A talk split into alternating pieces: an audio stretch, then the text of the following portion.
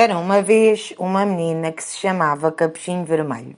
Certo dia a mãe pediu-lhe que fosse à casa da avó levar-lhe comida, pois ela estava doente, pedindo para não se afastar do caminho. Na floresta, Capuchinho encontrou o lobo, mas como não sabia que ele era mau, não se assustou. O lobo distraiu a Capuchinho com a beleza da natureza para fugir para a casa da avó. Ela apanhou um ramo de flores para oferecer à sua avó. O lobo fingiu-se de capuchinho vermelho para enganar a avó e assim entrar na sua casa. O lobo comeu-a e deitou-se na sua cama. Quando chegou à casa da avó, a porta estava aberta e ao entrar pareceu-lhe tudo estranho. Foi até à cama e abriu as cortinas. A avó tinha um ar esquisito. A menina pergunta à avó: Por que tens as orelhas tão grandes?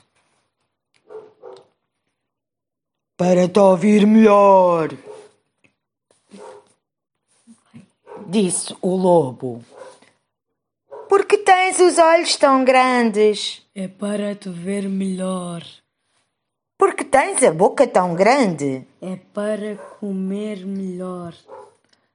Por que é que tens as mãos tão grandes? É para abraçar melhor.